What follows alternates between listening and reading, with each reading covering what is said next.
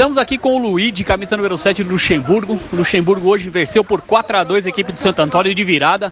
Um belo jogo, né? Um jogo difícil. O Luiz aí com uma assistência e com um gol foi o melhor em quadra, o craque Amstel. E Luiz, o que, você pode falar desse, do, do, jogo de hoje aí? Eu acho que o Luxemburgo veio desfalcado, né? Seu irmão não veio. É, mesmo assim conseguiu uma virada boa aí contra um time forte como é o Santo Antônio. A pegada do Luxemburgo por esse campeonato 2023. Vamos lá, primeiro eu queria parabenizar todo mundo que veio. Hoje foi um pouco no sacrifício.